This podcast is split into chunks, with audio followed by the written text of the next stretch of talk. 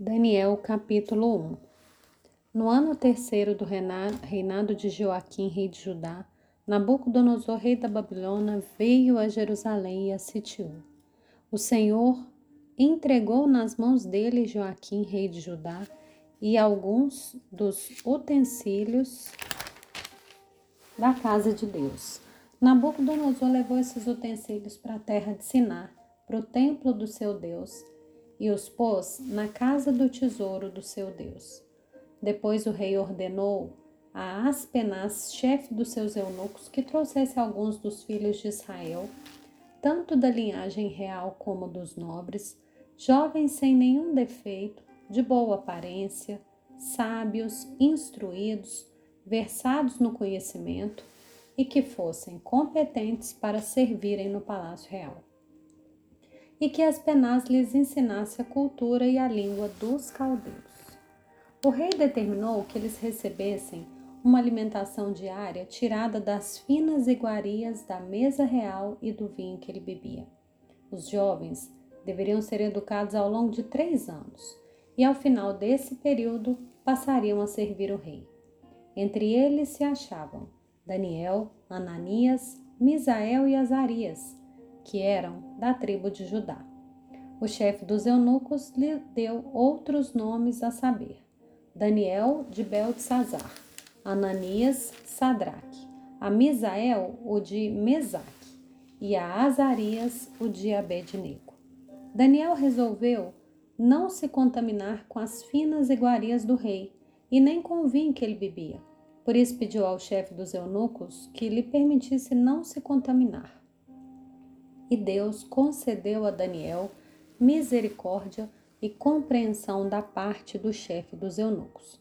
Porém, o chefe dos eunucos disse a Daniel: Tenho medo do meu senhor, o rei, que determinou o que vocês devem comer e beber. E se ele perceber que o rosto de vocês está mais abatido do que o rosto dos outros jovens da mesma idade? Se isso viesse a acontecer, vocês poriam a minha cabeça em perigo diante do rei. Então Daniel foi falar com o cozinheiro-chefe, a quem o chefe dos eunucos havia encarregado de cuidar de Daniel, Ananias, Misael e Azarias. Daniel disse a ele: Por favor, faça uma experiência com esses seus servos durante dez dias. Dê-nos legumes para comer e água para beber. Depois compare a nossa aparência com a dos jovens que comem das finas iguarias do rei. Dependendo do que enxergar, o Senhor decidirá o que fazer com estes seus servos. O cozinheiro-chefe concordou e fez a experiência durante dez dias. No fim dos dez dias, a aparência dos quatro jovens era melhor e eles estavam mais robustos do que todos os jovens que comiam das finas iguarias do rei. Com isso, o cozinheiro-chefe tirou deles as finas iguarias e o vinho que deviam beber e lhes dava legumes.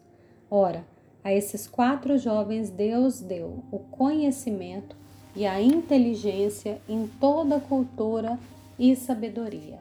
Mas a Daniel, Deus deu inteligência para interpretar todo tipo de visões e sonhos ao final do tempo determinado pelo rei, para que os jovens fossem levados à sua presença, o chefe dos eunucos os levou na presença de Nabucodonosor. Então o rei falou com eles.